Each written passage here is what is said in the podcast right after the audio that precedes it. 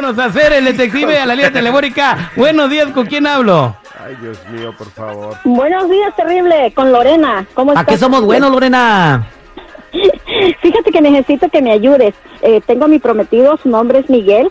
Y fíjate que yo estoy a punto de casarme, pero este, una de mis amigas me está diciendo que él estuvo en la cárcel y yo, pues yo le he preguntado a él, pero él no me, me dice que es mentira y que es mentira. Entonces yo quiero saber que por favor si tú me puedes ayudar para descubrir si sí es verdad o, o, o es mentira, para que, porque yo tengo esa espinita. Entonces, pues como yo le he estado preguntando y él no me, no me dice la verdad, entonces yo quiero saber a ver si por favor tú me puedes ayudar a sacarme esa duda. Yo creí que sabía todo de él y ahora resulta que no, que estoy Yo, yo te saco esa y las que quieras, mija. Mira, para eso tengo aquí, estamos preparados a mi buen Tony Flores. Buenos días, Tony, ¿cómo estamos? Aquí ya preparado con el sistema, ya estoy corriéndolo, Terry, para ver qué me sale.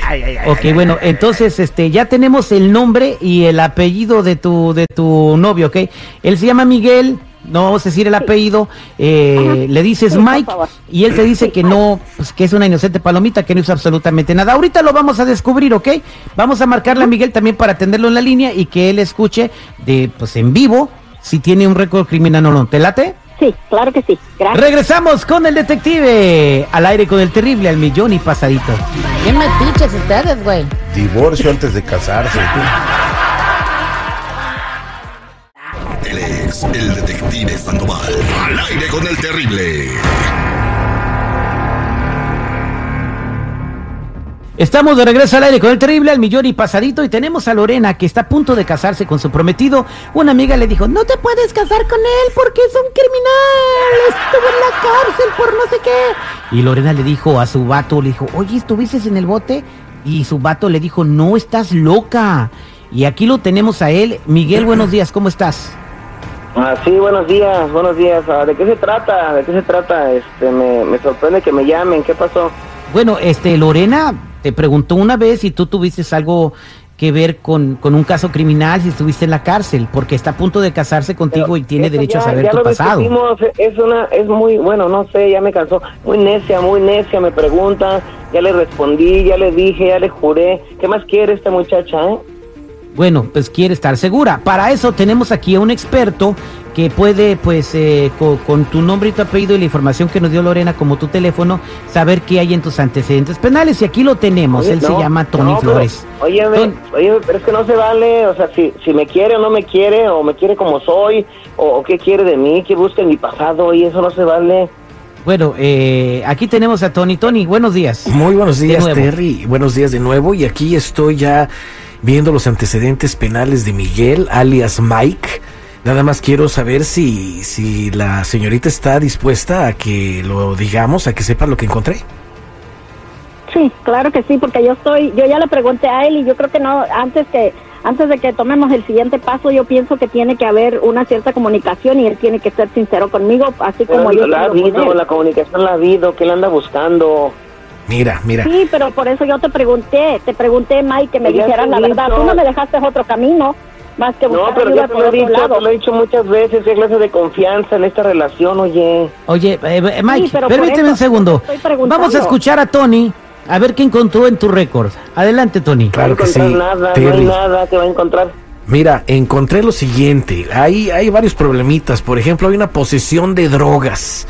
Aparte de esa posesión de drogas que tuvo cárcel, también tuvo cárcel por violencia doméstica y robo a mano armada. Pero eso no es lo que me causa todavía más impacto, porque eso es grave, te ríe, y más que ¿En nada qué que ella año fue quiere el robo saber. mano armada? ¿Ahí sale el año? Sale el año que fue en el 2014. En el 2014.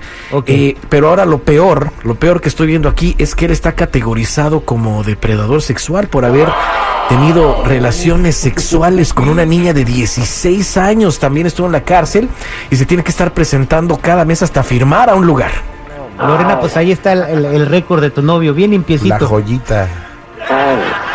A ver, Mike, ¿por qué no, no, habías entonces, confesado Mike, esto? ¿Por qué me engañaste? ¿Por qué me engañaste? ¿Por qué nunca me dijiste la verdad? Entonces, ¿yo dónde estaba parada? ¿Qué es lo que querías hacer conmigo? Ahora me has destruido la vida. esto ya fue hace Mike, muchos me- años, Me, muchos- destruiste la vida. ni te ¿Yo ¿Cómo voy a, qué cara, ¿Con qué cara le voy a decir a mi familia que yo no me puedo casar ahora? ¿Con qué cara le voy a decir a mi familia? ¿Con Ese es qué- otro- con otro- rollo, vamos a empezar yo una vida saliendo? diferente, eso no que Mike, es que tú me tenías que haber dicho la, la verdad.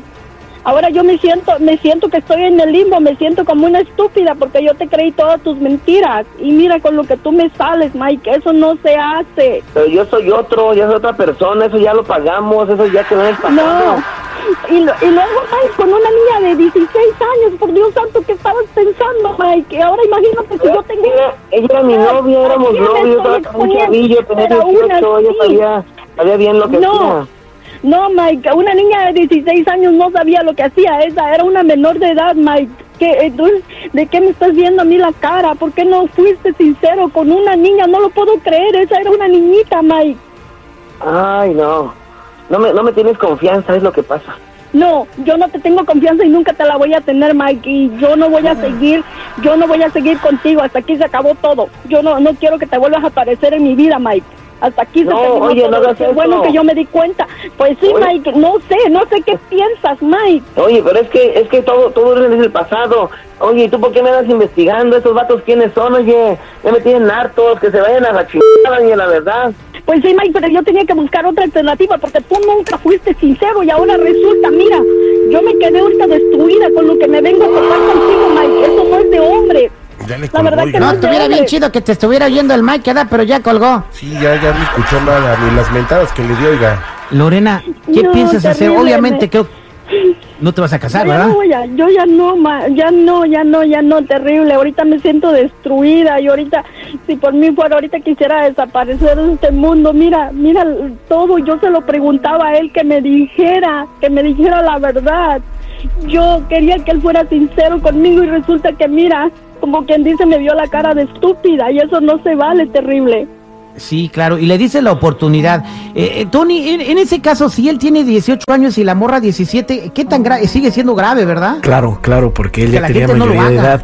Pero aquí no me sale que haya tenido 18 años. ¿eh? No sé cuántos años tenga Mike en este momento, pero este crimen tiene máximo 8 años, ¿eh? O sea, no sé cuántos años tenga él ahorita, pero no se oye. ¿No que tenía 18? No, güey. No, a mí se me hace que ya estaba en como de 25, 26 años el Mike.